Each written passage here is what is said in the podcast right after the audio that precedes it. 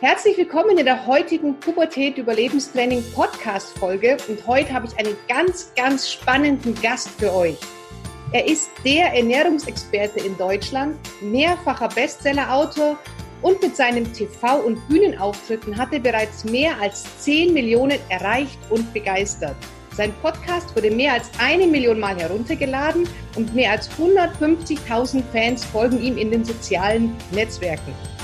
Seit dem letzten Jahr kooperiert er mit der DAK Gesundheit, macht jeden Mittwoch zum Fitwoch und gibt sechs Millionen Mitgliedern der DAK Gesundheit und dem Rest der Welt in seinen sozialen Netzwerken einfache Tipps für ein gesünderes Leben.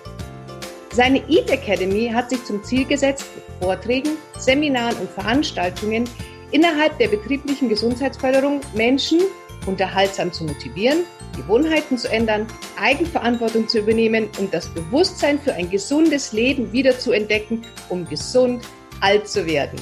Ich freue mich auf mein Interview mit Patrick Heitzmann.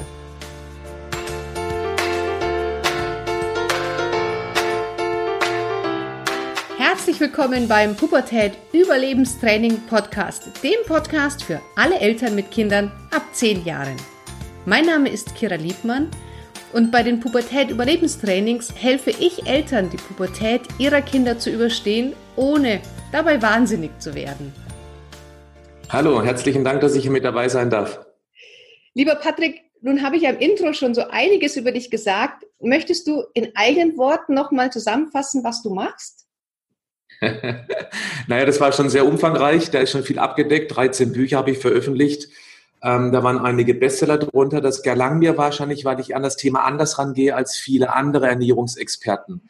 Denn mhm. ich arbeite sehr gerne mit Metaphern, mit Bildern und das berührt die Menschen auf eine andere Art und Weise, weil dieses Thema, da machen wir uns nichts vor, ist ausgelutscht. Es ist totgeredet. Jeder weiß, um was es geht. Jeder weiß, wie man sich richtig ernähren soll. Und deswegen packe ich das auf eine etwas andere Art und Weise an. Das andere ist die Herangehensweise. Denn ich bin der Meinung, dass die klassischen Diäten, die verlangen, von heute auf morgen auf einen Schlag alles zu verändern, nicht funktionieren können, weil wir da zu tief in Gewohnheitsmuster eingreifen wollen. Und genau das wird eben sabotiert, was wir hinlänglich als Schweinehund kennen.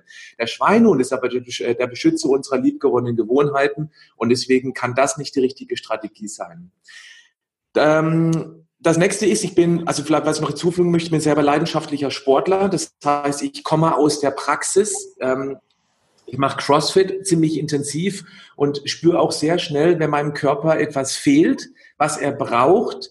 Es weckt die somatische Intelligenz und diese Erkenntnisse wandern eben danach rein in meine, in meine Ernährungsphilosophie, so dass ich eben dann wirklich außer Praxis für die Praxis erzählen kann. Und abschließend, ich bin selber zweifacher Papa, treffe allerdings noch nicht ganz deine Zielgruppe, denn äh, meine Kinder sind, ja, wobei doch meine Tochter, meine Tochter ist acht Jahre und mein Kleiner, der ist vier, wobei der Kleine die größere Herausforderung ist. ja, Kinder sind Herausforderungen. Mhm. Patrick, wie kam es eigentlich dazu, dass du so zu dem bekanntesten Ernährungsexperten Deutschland geworden bist? Kannst du für die Hörer, die dich noch nicht so kennen, was wahrscheinlich nicht ganz so viele sind, mal ganz kurz in deine Geschichte eintauchen? Ja, doch, bestimmt. Ich denke, da gibt es noch einige, die mich nicht kennen. Ich fühle mich immer sehr geehrt, wenn ich als der bekannteste bezeichnet werde. Vielen Dank dafür. Das ehrt mich natürlich. Ich tue viel, um bekannt zu werden. Das hat damit zu tun, ähm, dass man eine gewisse Aufmerksamkeit braucht bei den Menschen, damit sie auch noch wahrnehmen mit, dem, mit diesem komplizierten, aber trotzdem ausgelutschten, totgeredeten Thema. Ich bin bei YouTube, ich habe einen eigenen Podcast. Ich ähm, was mache ich denn noch? Ähm, ich bin sehr viel unterwegs in den sozialen Medien, auch via Instagram und Facebook. Und ähm, ich wurde dazu letztendlich, ja, ist eine gute Frage. Als Jugendlicher war ich sehr häufig erkältet. Und ich habe damals schon einigermaßen häufig Sport gemacht und kam einfach nicht weiter. Und das lag natürlich an meiner katastrophalen Ernährung die ich irgendwann mal hinterfragt habe, weil im Elternhaus war das nie, auch nicht ein einziges Mal ein Thema, die gesunde Ernährung. Wir sind eine insgesamt sechsköpfige Familie. Vier Kinder mussten satt gemacht werden in einer Familie, wo nicht wirklich sehr viel Geld vorhanden war. Das geht am einfachsten mit billigen Kohlenhydraten. Das ist ja hinlänglich bekannt. Und ich habe aber dann äh, angefangen mit 16 zu hinterfragen, ist regelmäßig Cola und Snickers Brötchen, was ich tatsächlich gegessen habe, ist das wirklich gut für mich? Es hat dann ungefähr, das weiß ich jetzt im Rückblick, ich sag mal so, ich schätze es mal, vier Jahre lang gedauert, bis ich dann meine Ernährungsphilosophie für mich gefunden habe, die ich heute auch vermittle. Und äh, das war da, also das war die Motivation. Und im Rückblick weiß ich auch, dass die schlechte Ernährung gedanklich unheimlich viel Schlechtes mit mir gemacht hat. Heute weiß ich, das hat mit Botenstoffen zu tun, mit Hormonen, die Eiweiß als Baugrundlage brauchen, mit einem Mikrobiom, also der Darmflora, die eben intakt sein muss, damit sie eben zum Beispiel auch Serotonin in ausreichender Menge produzieren kann. Weil 90 Prozent unseres Glücks und Souveränitätshormons Serotonin wird nicht im Gehirn gebildet, sondern im Darm. Das weiß ich jetzt im Rückblick. Das war damals natürlich noch das war noch nicht mal im Ansatz bekannt. Aber mir hat es gut getan. Das versuche ich eben heute an die Menschen aller Altersklassen zu vermitteln, wobei deine Zielgruppe, nämlich die jungen Leute, mit Sicherheit, mit Abstand die größte Herausforderung ist. Da weiß ich noch zu gut, dass ich früher solche Tipps von einem Ernährungsexperten, der 44 ist, bestimmt nicht angenommen hätte. Ja, deswegen gehe ich auch den Weg über die Eltern und sage den Eltern, wie könnt ihr eben den Kindern so das Essen vorservieren, dass sie zumindest da die ein oder andere Nährstoffe zu sich nehmen. Jetzt ist es so, dass mein Podcast ist ja für Eltern mit Kindern ab zehn Jahren. Wenn wir jetzt über das Thema von Ernährung von Jugendlichen reden, wenn die Kinder in die Pubertät kommen, dann legen die ja alle einen wahnsinnigen Wachstumsschub hin. Was mhm. ist derzeit für dich ernährungstechnisch besonders wichtig, wenn die gerade am Schießen sind? Naja, also letztendlich sind Kinder und auch Jugendliche kleinere Erwachsene. Die sollten sich also genauso ernähren wie gesunde Erwachsene auch. Und das heißt auf alle Fälle Protein betont, also sprich Eiweiß betont, wobei ich nicht von einer Eiweißmast rede, ganz wichtig.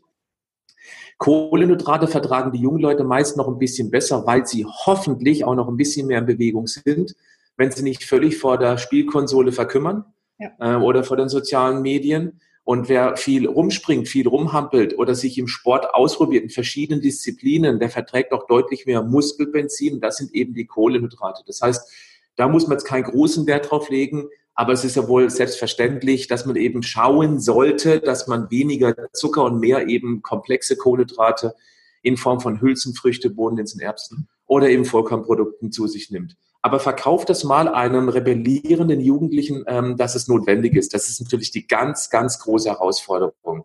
Und das wird auch den Eltern aus meiner Sicht relativ wenig gelingen. Umso weniger, je weniger sich die Eltern selbst drum kümmern. Und das ist nämlich der ganz entscheidende Ansatzpunkt.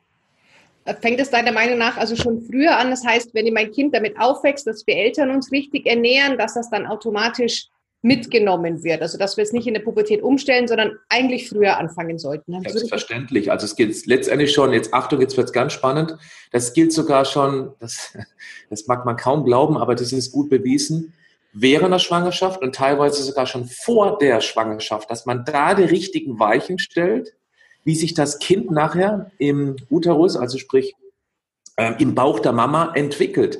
Man spricht von Epigenetik. Das bedeutet, wenn die Mutter während der Schwangerschaft nur Industriemüll in sich reinstopft, weil sie jetzt ja für zwei essen kann, dann tut sie dem Kind auf das spätere Leben überhaupt nichts Gutes. Und wenn das Kind aber schon in den Brunnen gefallen ist, beziehungsweise in den, in den ähm, Industriemülltopf sozusagen, dann gibt es nur die Möglichkeit, dass man möglichst früh anfängt, die richtigen Weichen zu stellen. Und das ist eben das Vorleben der Eltern, dass die Kinder mitbekommen, okay, Mama und Papa, die sind praktisch nie krank, ich bin häufig krank, Mama und Papa haben immer Energie, die sind immer gut gelaunt. Könnte das möglicherweise auch mit der Ernährung zusammenhängen? Das sind häufig keine bewussten Prozesse, aber irgendwie reflektiert das Kind die Eltern.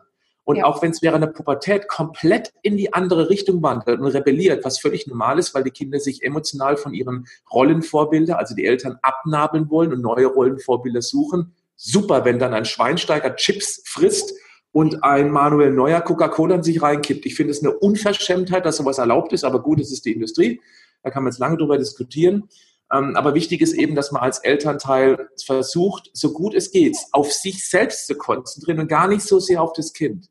Das heißt, Kind, du kannst machen, was du willst. Es ist deine Gesundheit. Ich weiß, wie es funktioniert. Ich habe mich früher auch so ernährt wie du. Mir ging es überhaupt nicht gut. Man kann ja auch vielleicht hier eine Notlüge anwenden. In meiner Kindheit oder Jugend habe ich genauso einen Schrott gegessen. Ich hatte ganz miese Gedanken, habe regelmäßig wenig Energie gehabt. Oder nimm genau die Probleme des Kindes auf, was es jetzt vielleicht gerade hat und sagt, mir ging es früher genauso, bis ich angefangen habe, eben mich um die Ernährung zu kümmern. Das wird nicht in allen Fällen gelingen, aber es ist zumindest eine echte Chance.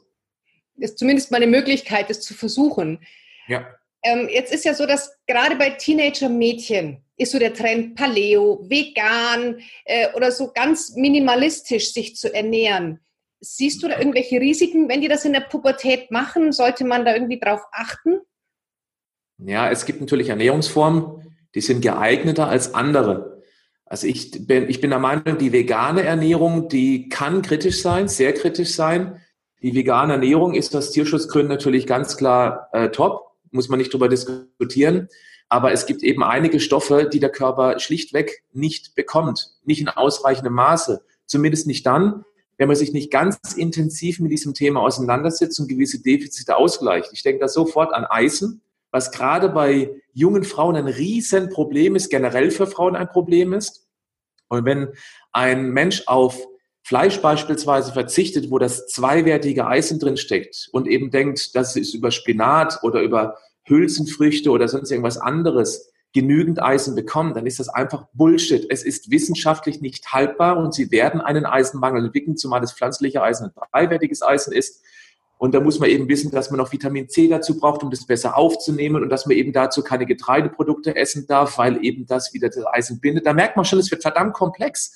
Und wenn man sich dann eben zu sehr in eine Richtung entwickelt und ähm, man versucht eben ähm, ja, sein Ich zu finden als, als pubertierendes Mädchen und jetzt eben den, sich dem Tierschutz zu verschreiben, was im Prinzip eine tolle Sache ist, dann muss man aber dem Kind auch erklären oder der Pubertierenden, okay, du magst es Tierschützerin sein, aber du vernichtest gerade deine eigene Gesundheit. Und wenn es dir dann später nicht gut geht, dann kannst du auch, dann hast du keine Kraft mehr, was Gutes in der Welt zu tun. Ja. Also die vegane Ernährung ist kritisch. Für jemand, der sich echt gut auskennt damit, der Defizite ausgleicht, geht das, aber das kann man Pubertierenden absolut nicht zutrauen, bin ich der Meinung. Das ist zu viel verlangt. Ja. Eine eine paleoane Ernährung, ähm, die ist durchaus besser, aber auch hier muss man sich ein bisschen auskennen, weil ja, so richtig Paleo macht ja letztendlich keiner, weil die haben früher Innereien gegessen. Wer isst denn heute noch Innereien? Also ist alles nur ein Blödsinn eigentlich. Also ich ja. halte nichts von diesen ganzen Gruppierungen.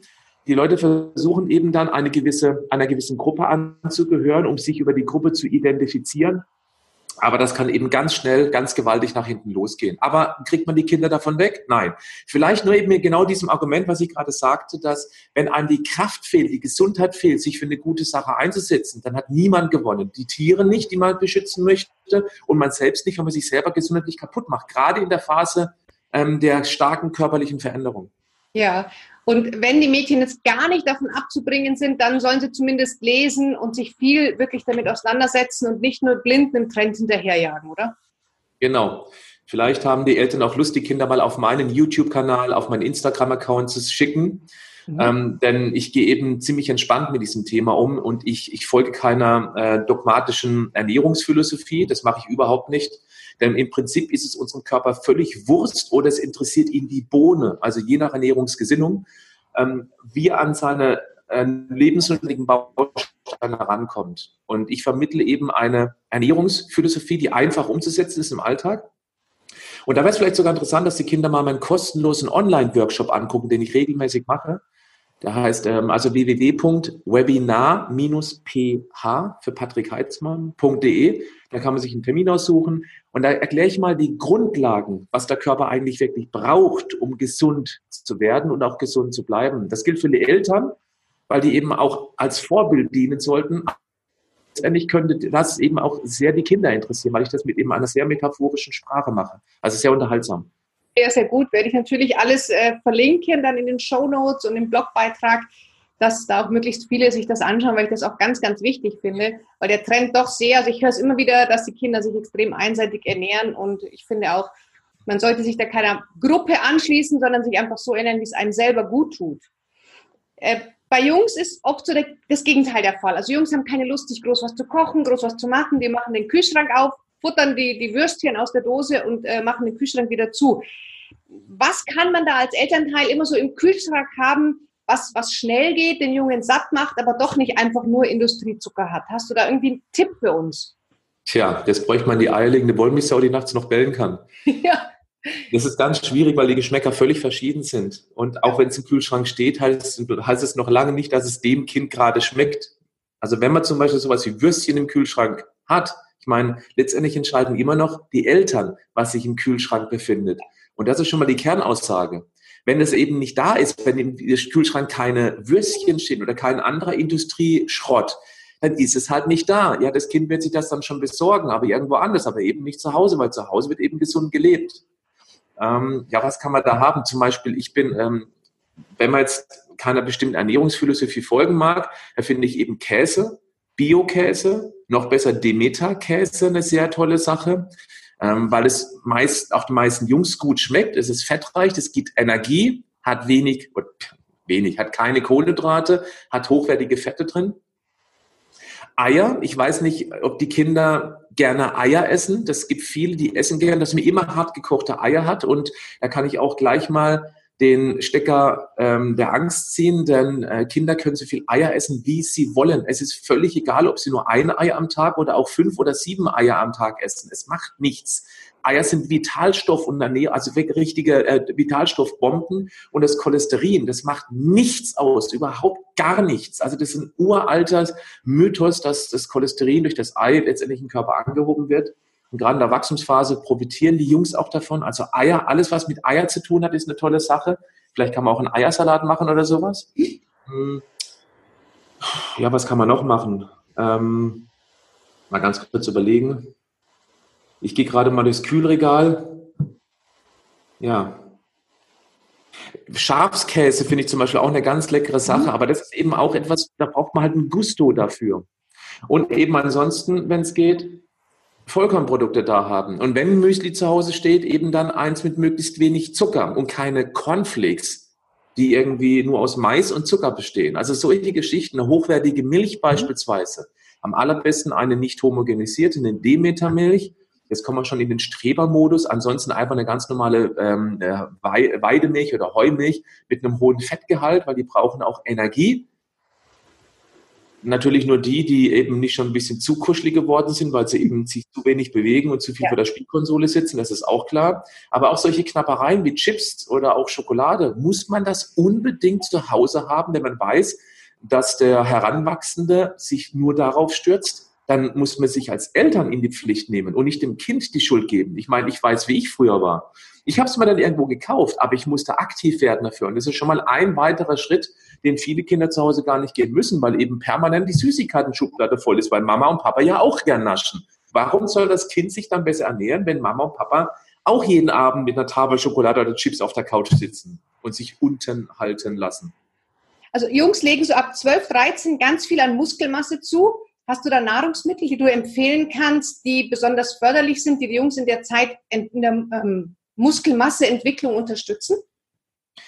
Ja, und zwar genau das, was ich eben schon sagte. Eier sind somit die beste Quelle. Das hängt damit zusammen, dass eben im Ei Cholesterin ist. Und Cholesterin ist die Ausgangsbausubstanz für Testosteron, was die Jungs eben in der Pubertät äh, natürlich ganz gewaltig bauen. Und deswegen wäre Eier eine wunderbare Proteinquelle, genauso wie Quark. Das kann auch gern 20 oder auch bei schlanken Erwachsenen, bei jungen Erwachsenen kann es auch ein fettreicher Quark sein. Nüsse dann ähm, hochwertiges Fleisch. Also hier ist auch ein ganz wichtiger Tipp. Ich würde aufpassen mit diesem ganzen abgepackten Billigfleisch aus dem Supermarkt. Ja, die essen natürlich auch sehr gerne Fleisch, aber so ein zellofoniertes Hackfleisch aus einem Discounter würde ich persönlich keinem empfehlen. Also weder jungen noch älteren Menschen. Mhm. Ähm, was ist noch gut? Ähm, da haben wir schon mal die wichtigsten Lieferanten. Milchprodukte allgemein, wiederum der Käse ist auch sehr gut. Einfach proteinreiche Lebensmittel. Das ist auf jeden Fall eine gute Sache, gerade eben in dieser Wachstumsphase. Ja. Und selbstverständlich, aber das ist ja Standard, ausreichend Vitalstoffe in Form von Gemüse. Aber äh, bring mal einem Kind bei, genügend, genügend Gemüse zu essen. Das ist eine große Herausforderung. Da ist vielleicht ein kleiner Tipp, dass das Gemüse gerne unter einer fettreichen Soße verschwinden darf dann schmeckt es natürlich auch deutlich besser. Ja, dann kriegt man auch mal, wenn man hier Hollandaise oder schön äh, Creme Fraiche über den Brokkoli tut oder zum Beispiel auch als Smoothie kann man es den auch noch mal ein bisschen besser verkaufen. Ja. Äh, hast du denn also einen realistischen ähm, Speiseplan für einen Jugendlichen morgens, mittags, abends. Was sagst du, was sollte auf jeden Fall, wenn es geht, es ist ja immer, wenn es geht, mit Bestandteil sein? Sollte man morgens was anderes essen wie abends? Nein, eigentlich nicht. Also bei Jugendlichen, Hauptsache, sie nehmen irgendwas möglichst Hochwertiges zu sich. Aber dass man jetzt morgens mehr Kohlenhydrate, abends mehr Eiweiß essen soll, das ist Bullshit, weil da würden die sich sowieso nicht dran halten, wenn sie einfach keine Lust drauf haben. Das wird einige wenig sehr hochmotivierte geben, die vielleicht ein bisschen zu, ähm, die vielleicht ein bisschen angedickt sind, sagen, ich will jetzt unbedingt abnehmen, dass sie eben sagen, okay, dann verzichte ich abends mal auf Kohlenhydrate, aber wir reden jetzt hier im Promillbereich vermutlich. Deswegen ich bin der Meinung, es sollte, es sollten möglichst Lebensmittel sein, die keine Zutatenliste haben. Oder wenn sie eine Zutatenliste auf der Verpackung haben, sollten maximal fünf verschiedene Zutaten drin sein. Wenn man sich an diese Grundregel schon mal hält, dann hat man schon mal einen gewaltigen Schritt Richtung Gesundheit und Energie nach vorne gemacht. Mhm. Ansonsten würde ich empfehlen, morgens irgendwas, was schnell geht, weil die Jungen, die springen nicht aus dem Bett und sind sofort da und frisch und, und ähm, sagen, jetzt geht's los, das Leben ist geil ähm, ich, morgen muss es schnell gehen und da wäre eben ein gesundes Müsli. Es gibt mittlerweile ein paar gute Müsli-Anbieter, ähm, dass das Kind eben sich selber, der Jugendliche selber was aussucht, was ihm gut schmeckt und eben dann eine, eine ordentliche Milch rein oder vielleicht einen Joghurt. Und somit hat man schon mal einen super Start in den Tag. Man muss nicht unbedingt frühstücken. Ich bin auch keiner, der sagt, äh, Frühstück ist die wichtigste Mahlzeit des Tages. Das, was wichtig ist, die erste Mahlzeit am Tag sollte eben dann möglichst hochwertig sein, weil man sonst in so, eine, in so einen äh, Problemfall reinkommt, dass wenn man sich einmal anfängt, schlecht zu ernähren, um 10, 11 oder 12 Uhr, entgleist der komplette Tag. Mhm. Das ist die große Gefahr. Das heißt, wenn man nicht frühstückt, soll man auf alle Fälle irgendwas dabei haben. Und wenn es ein Brot ist mit Frischkäse drauf, mit einer hochwertigen Wurst drauf, mit einem Lachs drauf, je nachdem, was dem Kind halt eben schmeckt. Oder auch mit einer Scheibe Käse drauf oder zwei, drei gekochte Eier und Vollkornbrot. Egal was oder ein Stück Obst. Oder eben Smoothie. Ähm, aber so, dass das Kind eben richtig in den Tag, in den Tag kommt. Ja. Ja, und eben ansonsten das, was es mittags, also am Mittagstisch gibt. Ich meine, da ist der Gusto völlig verschieden. Es ist irgendwie schwierig, hier eine Empfehlung abzugeben. Weil wenn ich jetzt zwei Tipps abgebe und der Jugendliche fängt direkt an, im Strahl zu kotzen, dann haben wir nichts erreicht. Äh, ansonsten würde ich sagen, ja, Gemüse mit einer fettreichen Soße, damit das Gemüse auch schmeckt. Oder auch eine selbstgemachte Pizza. Es gibt ja so Pizzaböden, so ganz dünne. Man kann ja auch so einen ähm, Flammkuchenboden nehmen. Ist jetzt auch nicht das Beste, aber es ist einfach zu machen. Und die Pizza eben dann mit vernünftigen Sachen belegen, wie zum Beispiel Mozzarella oder eben dann ähm, irgendwas anderem, was eben dem Kind gerne schmeckt. Ein bisschen Zwiebeln drüber streuen, die man vielleicht gar nicht mal so sehr sieht, aber da ist Querizin drin, das ist wiederum gut für den Darm. Und so kann man das Kind im positiven Sinne austricksen, weil es schmeckt dann, es ist selbst gemacht. Ich würde auf keinen Fall eine Industriepizza nehmen, würde ich ganz klar davon abraten. Und ähm, so eine selbstgemachte Pizza dauert echt nicht lange in der Zubereitung. Da kann man auch viel anderes nebenher in der Küche erledigen. Deswegen würde ich das so empfehlen. Abends eben dann, ja, ganz normales Abendbrot, ob das unbedingt Brot sein muss. Ein Rührei wäre zum Beispiel hier eine Möglichkeit, wenn man morgen schon keine Eier gegessen hat oder mittags und eben da wechseln Gemüse rein, vielleicht ein bisschen Käse, dann zieht es noch schön Fäden. Ich glaube, das mögen die Jugendlichen ganz gerne. Ähm, sowas in die Richtung. Das wäre so eine einfache Empfehlung. Ja, super. Da war bestimmt schon für den einen oder anderen wirklich mal was dabei, wo er sagt, so auf die Idee mit der Pizza ist man vielleicht noch gar nicht gekommen.